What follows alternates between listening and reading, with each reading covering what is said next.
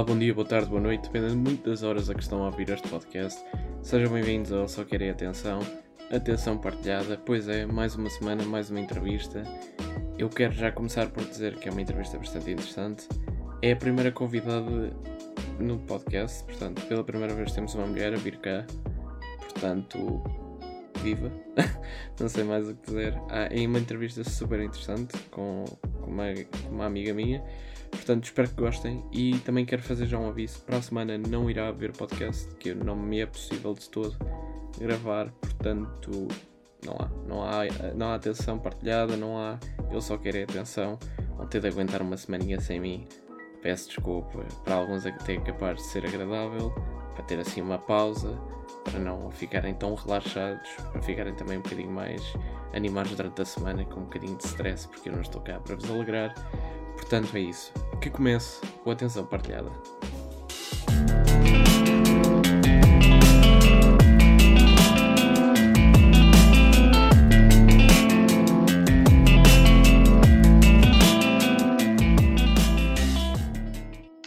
Bem, então sejam bem-vindos de volta ao Eu Só Quero Atenção, atenção partilhada. Desta vez a convidada desta semana é finalmente uma convidada. Temos a primeira mulher aqui no Atenção Partilhada.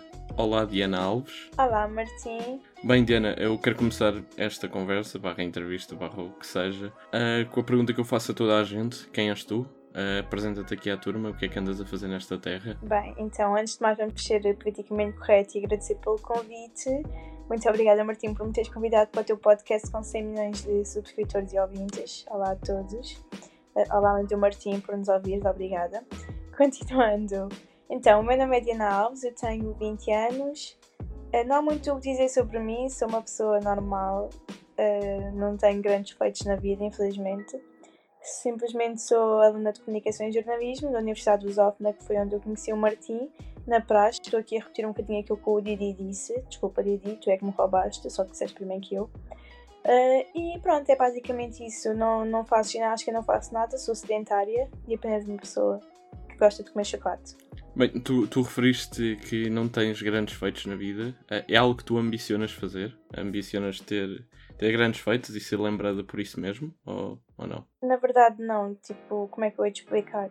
Eu, eu tenho grandes feitos pessoalmente para mim, ou seja, o facto de eu estar a trabalhar, o facto de eu ser a pessoa que eu sou, já é um grande, um grande feito para mim, ou seja, se eu olhasse para mim há 10 anos atrás e visse a pessoa que eu sou hoje, eu já me ia sentir completamente feliz. Claro que imaginava-me, se calhar, já com independência financeira isso, claro, mas isso é uma coisa que eu vou conseguir atingir no futuro.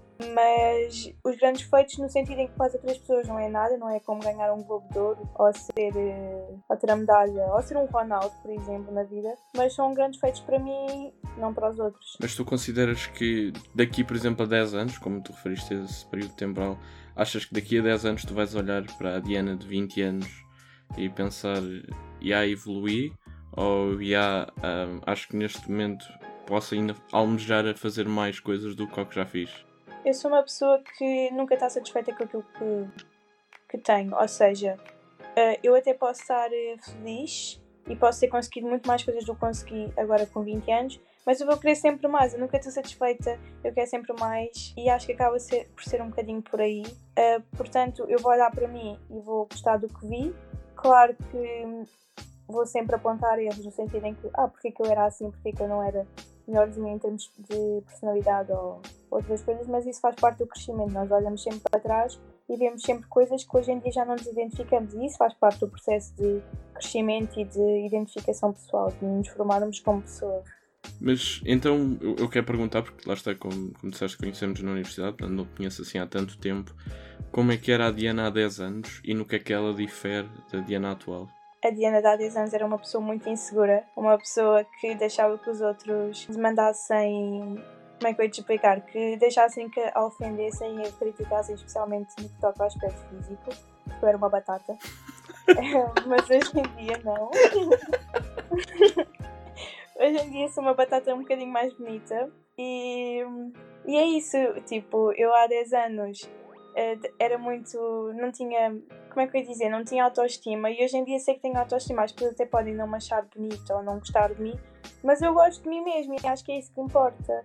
não preciso da aprovação dos outros, não preciso que os outros sejam meus amigos, ou não preciso ter 20 amizades ou 100 amizades para ser uma pessoa feliz, basta-me ter uma ou duas amizades verdadeiras para ser feliz. Não... Ao contrário do passado, no passado eu queria que as pessoas gostassem de mim, eu ficava triste que as pessoas não gostavam de mim. Hoje em dia não, eu posso mandar calar a boca, se não gostas, temos pena. Como é que tu fizeste essa evolução, portanto? Como é que deixaste de ser uma pessoa tão, digamos, para dentro e passaste a ser esta pessoa explosiva que é a Diana que eu conheço? Então, eh, eu acho que não há um marco na minha vida que me tenha feito mudar drasticamente. Eu acho que foi uma evolução gradual.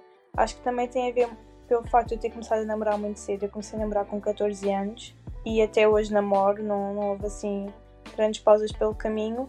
Tive um namoro muito tóxico no passado que me fez aprender que eu tenho que ser uma pessoa que se valoriza mais e que não me tenho que limitar a nada só para ter alguém na minha vida. Porque eu não preciso. Se um dia eu acabar, espero que não, porque estou muito satisfeita na minha atual relação, mas se um dia eu acabar, eu sei que eu própria me vou garantir a mim mesma e, e, acho que tem a ver um bocadinho com isso. E como é que é então a experiência de começar a namorar tão cedo, com 14 anos e estar. Se eu não me engano, tu, essa foi, foi uma relação bastante longa que perdurou quase até à tua atual, se eu não estou em erro. Sim, exatamente. Uh, foi 4 anos, acho eu, ou 3 anos, pouco me importa. Mas uh, eu acho que namorar muito cedo é a pior coisa que vocês podem fazer na vida. Eu sei que quando nós somos crianças, crianças entre aspas, pré-adolescentes, nós queremos namorar, queremos ter eh, um namorado para, para dizer aos outros que já somos crescidos, que já beijamos na boca, mas não há necessidade disso. Tipo, acho que nós devemos aproveitar a vida. Eu gostava de ter aproveitado muito mais a vida quando era adolescente e não andar preso a alguém. No sentido, não no sentido em que eu queria andar a comer toda a gente, não, não nesse sentido, mas no sentido em que se calhar haviam ciúmes ou haviam coisas que me impediam se calhar de fazer certas coisas que eu gostaria de ter feito e que não fiz por estar agarrado a alguém ou de viver novas experiências também é, é relativamente à parte amorosa. Mas, mas é isso, nós às vezes os nossos pais dizem não, não vais namorar tão cedo, não faz sentido, não sei o quê, e nós levamos isso como um ataque pessoal, mas na verdade eles estão corretos, porque não faz sentido namorar tão cedo. Mas, mas há pessoas que começam a namorar muito cedo e que duram até hoje, portanto é um bocado relativo. Tu acreditas que há algum tipo de pressão para que este tipo de relações tão precoces aconteça? Ou achas que é só tipo uma tentativa de aprovação social por parte de muitos jovens? Eu acho que é muito isso, é uma tentativa de aprovação pessoal para muitos jovens, porque as pessoas, se tu nunca tiveres beijado na boca ou nunca tiveres tido um namorado até mais ou menos aos 15, 16 anos e dizes isso a alguém, as pessoas vão andar para ti do tipo, como assim nunca beijaste na boca? Como assim nunca te envolveste com alguém? E tu também vês isso muito na faculdade. Eu já, eu já tive e já conheci colegas que são virgens ainda na faculdade e são olhados olhados de forma estranha, do tipo, como assim? E isso é um bocado estranho. E também faz-me pensar na altura dos nossos pais, porque na altura dos nossos pais, a esta altura já estavam casados. Então é uma coisa que, que eu acho que não é só de agora, que já vem de trás, mas que cada vez mais isso, isso é uma pressão social, sem dúvida. E porquê é que tu pessoalmente achas que isto acontece? Epá, isso é uma pergunta um bocadinho difícil. Uh, porque é que isso acontece? Por isso é que eu a fiz. Acredito. Não, não sei. Eu acho que as pessoas acham que por, ser, por terem namorado, ou por terem relações sexuais, ou por terem relações amorosas, são mais do que pessoas que não a têm. Do tipo, ah, nunca namoraste é porque és feia porque ninguém gosta de ti. E não é isso, não tem nada a ver com isso. Tu até podes ter tido 10 pessoas atrás de ti e não quer, querer estar com ninguém porque não te sentes preparado na tua vida para ter alguém. Isso não faz de ti menos pessoa que outra pessoa porque já teve 20 relações. Não tem nada a ver. Uh, eu gostava de voltar um bocadinho mais atrás. Uh, tu, tu disseste que tinhas vários problemas com, com a autoestima quando eras mais jovem. O que é que tu dirias que foi assim o segredo para tu ultrapassares é, estas, estas dificuldades que tu tinhas?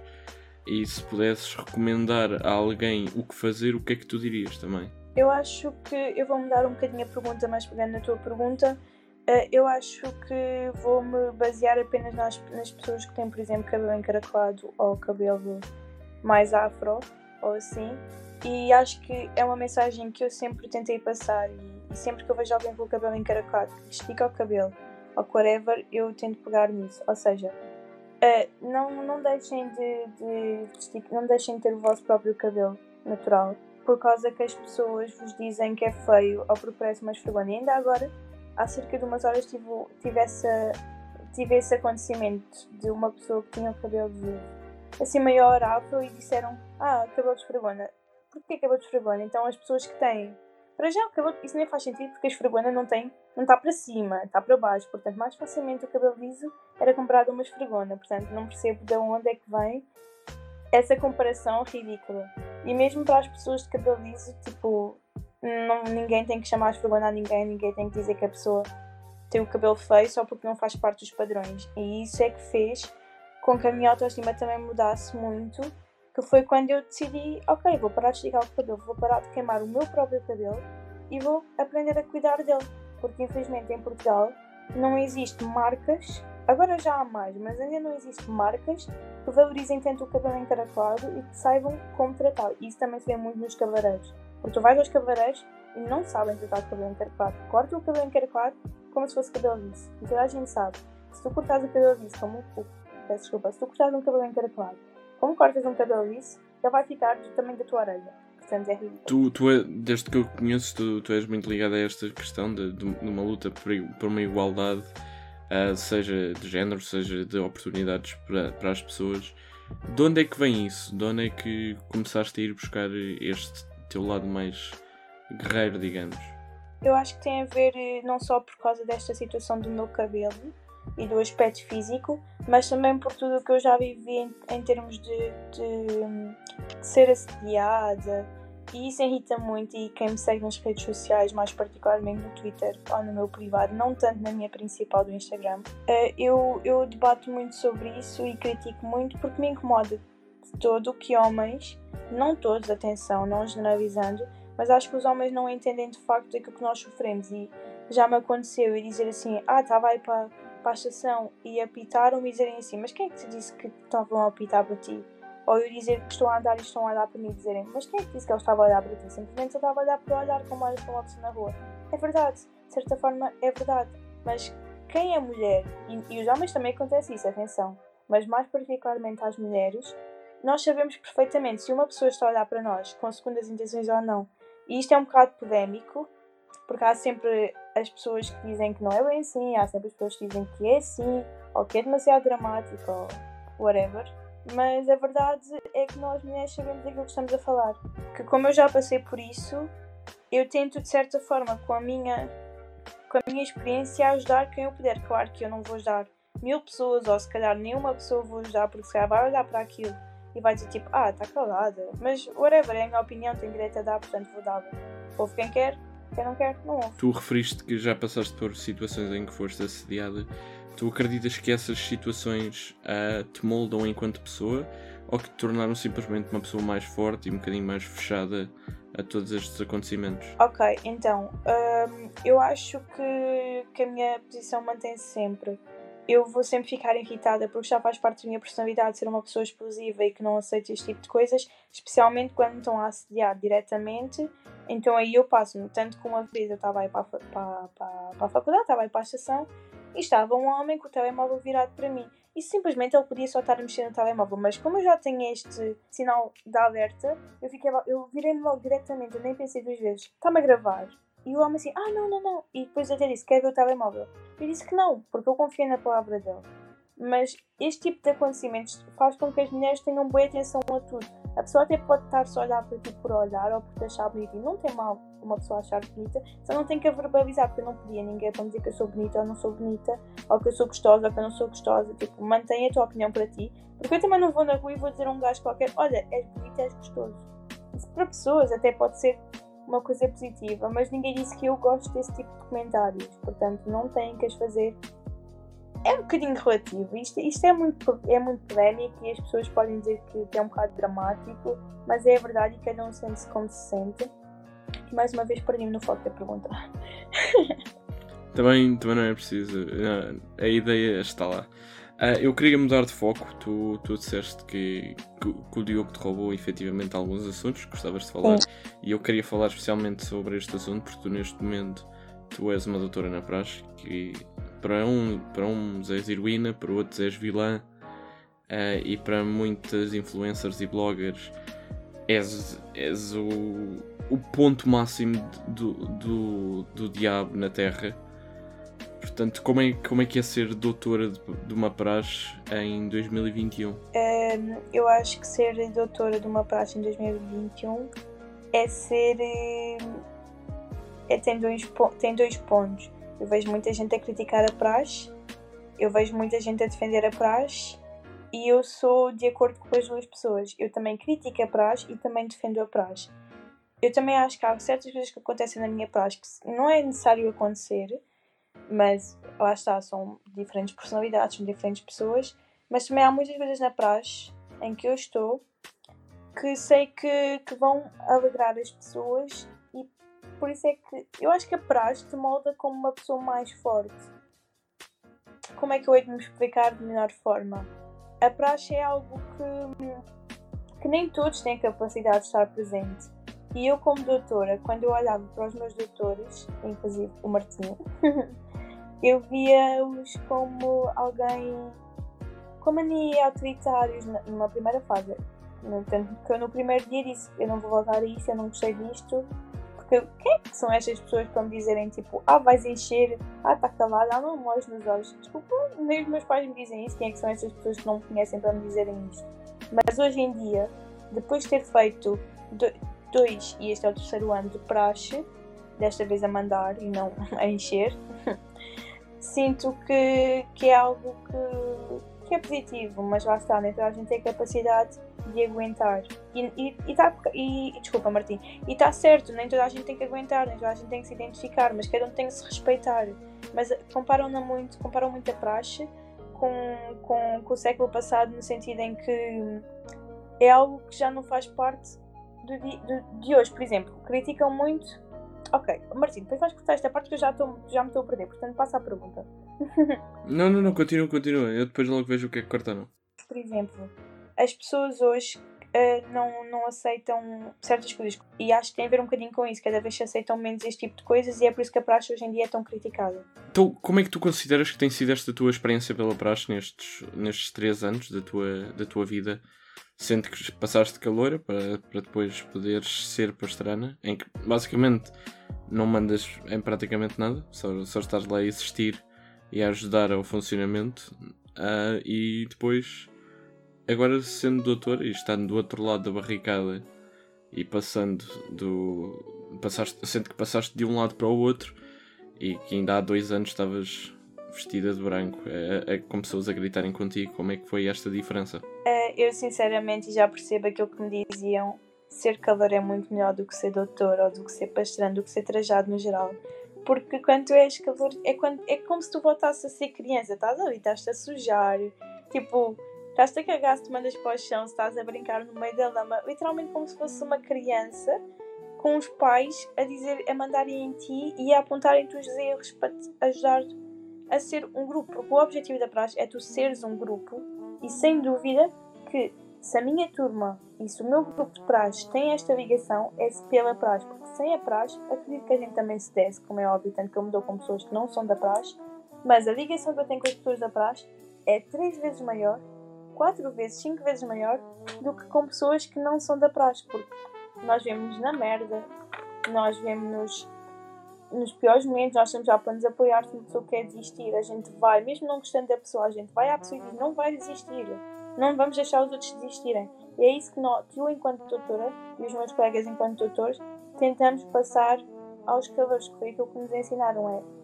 vocês estão aqui a encher uns pelos outros, não é porque ah, o, outro o outro errou e vocês não erraram, que só o outro é que vai encher. Não, vocês são um grupo, vocês têm que se apoiar e vocês, nos próximos anos, vão levar isto muito para o vosso coração e vão ver, porque no meio do caminho vai sempre muita gente desistir.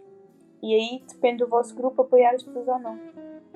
E isto também se leva para a faculdade. Se uma pessoa está num, num período mais mau, de, com, mais, com mais notas ou com dificuldade no trabalho, vocês, como já têm essa coisa da praxe, vão lá e vão ajudar essa pessoa e não vão deixar essa pessoa ir-se abaixo. Uh, portanto, tu consideras que esta experiência que, que, tu fizeste te tornou uma pessoa mais quê? Mais. Achas que és mais Diana ou és mais, mais forte ou mais impermeável a certas coisas? Hum, mais impermeável, talvez fui com vocês, porque aguentei que me chamassem certas coisas que se uma pessoa qualquer me chama isso, leva na boca, sorry, not sorry.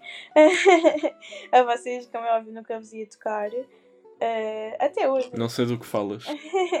até hoje eu acho que se vocês chegassem ao pé de mim e me falassem um bocadinho mais bruto, eu nem ia tipo levar a mal, porque eu já, já vi vocês a tratarem-me três vezes pior. Enquanto com uma pessoa que, que se calhar é minha colega ou que, que não teve na praxe me disser tipo mas estás parva, isso já vai ser o suficiente para eu arranjar confusão com essa pessoa, porque ninguém tem que me faltar ao respeito. Então, com vocês, tornou-me mais forte para ouvir, mas não mudou a minha atitude com as outras pessoas. Porque eu continuo igual nesse sentido. Eu, eu vou roubar uma pergunta que também fiz ao Diogo, porque o teu caso é parecido. Tu, durante a praxe, conheceste uma pessoa, que é o teu atual parceiro, uh, que, é, que é também um amigo meu. Uh, como, é que, como é que tu consideras que a praxe pode ter ajudado nesse sentido? E se acreditas que a, a praxe, nesse sentido, pode ajudar a ligar mais pessoas do que, portanto, deixar pessoas chateadas umas com as outras? Porque alguns gritam algumas indecências uns aos outros. Ok, então, uh, se não fosse a praxe, duvido muito que eu tivesse conhecido o Birra, que eu tivesse conhecido o Martim, que eu tivesse conhecido o Diogo, por exemplo, ou outras pessoas da praxe, porque são do terceiro ano, eu era do primeiro, por muito que eu até me pusesse, pudesse cruzar com elas na faculdade, eu não as ia conhecer, nem ia saber que elas eram do meu curso. Uh, então eu acho que a praxe me ajudou nesse sentido e que, sem dúvida, se eu hoje namoro com o Birra, é muito derivada à praxe. Porque lá está, qual é que, que outra ocasião é que me iria fazer conhecer os do terceiro ano? A não ser que fossem pessoas que fossem à procura das pessoas do primeiro ano só porque sim. Eu acho que isso não iria acontecer. Da mesma forma que há pessoas do segundo ano que eu não conheço porque não foram à praxe e não é por isso que eu vou ter com elas para as conhecer. Porque não há nada que me motive a ir conhecê-las. A praxe faz com que haja uma ligação do curso dos diferentes anos isso é super importante, tanto na ajuda da escola, tanto para percebermos que professores é que vamos ter, próprio para a CC. E... e, e pronto. Eu sei que tu neste momento tu és uma das principais vozes do jornalismo na Universidade de Lusófona onde fazes imensas entrevistas, uh, porque eu vejo nas tuas redes sociais. Como é que é, como é, que é essa experiência? Olha, digo-te, sem dúvida que estar a trabalhar para a faculdade tem sido a melhor experiência da minha vida, tem sido uma coisa tão gratificante tipo, não há palavras para expressar e que eu nunca pensei que trabalhar na minha área tão cedo fosse algo tão gratificante na minha vida. Ah, quando eu comecei a trabalhar para a faculdade e tive esta proposta, que eu já vou explicar mais ou menos como é que aconteceu, foi numa altura em que eu estava a passar uma fase difícil, ah, que eu não estava muito bem psicologicamente, que eu estava a ir muito abaixo, que eu estava com medo do que é que ia fazer na minha vida, que eu não estava de todo a gostar do meu curso, porque eu nunca fui uma pessoa que eu gostasse da minha forma de escrever. Ou seja, eu sei escrever, mas eu dou muitos erros ortográficos, sorry. Mas eu dou, e hoje em dia já não dou tantos como antes, mas eu dava e tinha muitas frases sem princípio e fim, ou seja, eu perdia-me nas minhas próprias ideias e acho que dá para perceber pelo podcast que eu começo uma ideia, às vezes nem sequer termino a ideia. Uh, e, e trabalhar para a universidade ajudou-me muito na minha forma de escrever, na minha forma de trabalhar e fez-me de facto perceber aquilo que eu gosto. Ou seja, eu, eu tenho a oportunidade de trabalhar para as redes sociais da universidade porque fui, falava no início, pronto, que eu fui proposta e mencionada por um professor que eu adoro, que é o professor Timóteo, que já não está na faculdade infelizmente, só teve para um ano na universidade, se não me engano, uh, de computação, que eu fiz um site para ele e ele gostou muito e ele gostava de mim, eu gostava dele apesar de não ter dado a melhor nota possível, podia ter dado uma nota melhor, mas pronto, isso fica à parte. Mas foi graças a ele que eu fui trabalhar para a universidade e que percebi o que é que eu estava a fazer neste curso, que percebi que este curso não se baseia em estar numa redação, a escrever notícias tipo CMTV, morrer uma pessoa, um cavalo foi atropelado na estrada, nada disso. Eh, eu neste momento estou a editar vídeos, a cobrir eventos que acontecem na universidade que é brutal e melhorou a minha escrita, melhorou a minha forma de editar, melhorou a minha voz off, que é péssima, sorry. E, e pronto. É importante referir que isto é, a segunda, é o segundo episódio de atenção partilhada seguida com referências a, a, empresas do Grupo Cofina. Nós não temos nada contra o Grupo Cofina neste podcast. Não temos nada contra eles. Que é o contrário. Mas pronto, aconteceu. Um, Mas como é que tem. Martim, Sim, sim. desculpa interromper-te, mas para falar disso da cofina, eu nunca vou perceber porque é que as pessoas, quando dizem que tu vais para jornalismo, dizem-te assim: Ah, vais para a CM. E então? O que é que tem? É, Não é um trabalho gível?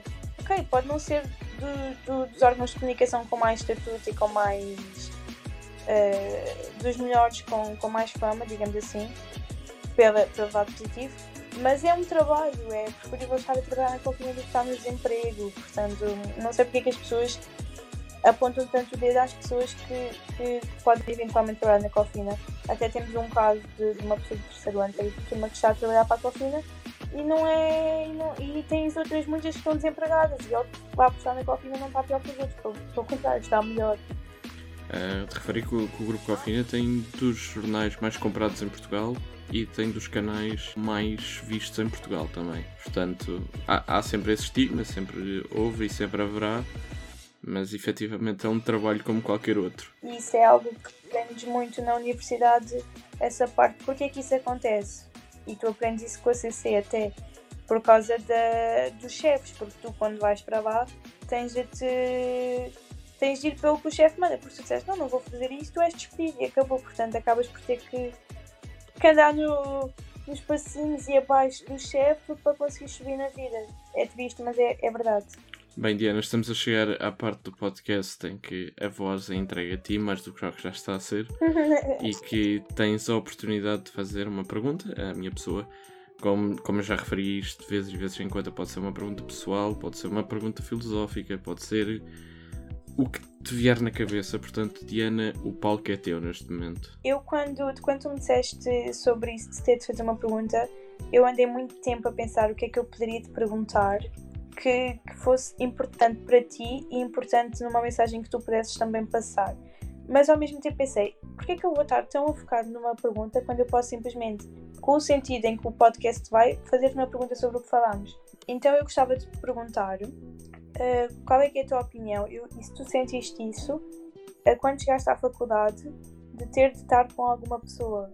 Se sentiste essa pressão por parte dos teus colegas, por parte de outras pessoas quaisquer, de ter que te envolver com alguém. Sentir pressão. é, é, estamos a falar de, de uma relação romântica, presumo. Eh, sim. Eu não senti pressão por parte de ninguém, eh, de todo, de ninguém. Eu, eu talvez pensei para comigo que seria efetivamente talvez uma oportunidade. Hum, Efetivamente não aconteceu ah, e agradeço a todas as entidades que possam existir ou não por não ter acontecido, porque eu, eu sou uma pessoa que gosta muito da sua própria companhia e gosto muito de estar aqui no meu espaço ah, sozinho, aprecio muito isso. Ah, portanto, eu não senti pressão de ninguém, assim por dizer. Talvez houvesse alguma pressão por minha parte de, de pensar que isto era uma oportunidade, visto que estatisticamente a maior parte dos casais conhecem por esta, por esta altura da faculdade, mas nunca, nunca senti pressão por parte de ninguém, nem acho que o grupo em que eu estava inserido me fizesse tal pressão. Em qualquer um dos grupos que eu esteja inserido. Simplesmente acredito que talvez ele tenha pensado que as coisas poderiam funcionar de uma forma diferente, que não têm de funcionar, e uma pessoa não tem de se mandar abaixo por elas não funcionarem dessa determinada forma. Portanto, espero que também esta resposta te satisfaça a curiosidade. Sem dúvida, mas eu fiz esta pergunta mais no sentido em que duas das pessoas que eu acredito que tu tens melhores na faculdade, que seja o Didi e o Bira, e, e falar aqui um bocadinho de nomes, deixar os outros tristes, tristes mas, mas isto porque tanto eu como o Didi, tanto eu como o Didi, bom, tanto o Birra como o Didi começaram a- com uma relação, se de certa forma te possa ter abalado ou possas sentir, ok, perdi as minhas colegas para caleiros. Ah, não, de todo, de todo, porque cada pessoa tem a sua individualidade e cada pessoa está intitulada a fazer o que quiser, a vida é deles, não é a minha, eu só tenho de me preocupar em viver a minha própria. E se efetivamente essas pessoas estão numa relação, melhor para elas. Eu, eu vivo a minha vida um dia de cada vez, não gosto muito de pensar no futuro e, aliás, passo mais tempo a pensar no passado do que no futuro.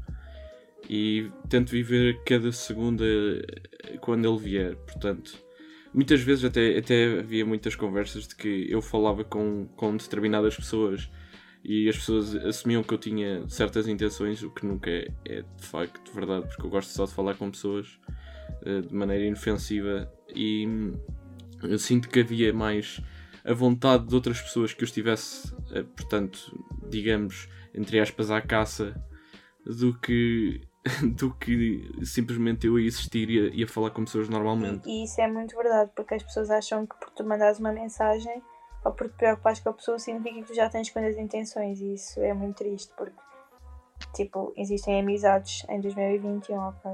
E sempre houve e sempre vai continuar a haver. Pronto, Diana, chegamos agora ao fim. Eu só tenho mais uma pergunta para ti, que também faço a toda a gente. Visto que o, uh, os glóbulos oculares estão ocupados por outro entrevistador conhecido, eu gosto de perguntar às pessoas o que é que vai, o que é que diz a alma delas. Portanto, Diana, o que é que diz a tua alma? Que mensagem é queres passar para as pessoas? A minha alma diz: sejam felizes, politicamente corretas, estamos aqui no Big Brother, uh, sejam felizes, uh, sejam vocês próprios, não tentem agradar a toda a gente, porque isso vai fazer com que vocês percam vosso, a vossa essência. Portanto, mais vale perder 5 amizades, 10 amizades, uma amizade importante, do que deixarem de ser quem vocês são. Porque é isso que importa. No final de contas, são só vocês e vocês mesmos. As outras pessoas vão acabar sempre por sair da vossa vida, portanto, não mudem por elas e sejam vocês próprios. É verdade, no fim morremos todos sozinhos, ninguém morre com ninguém, a ninguém.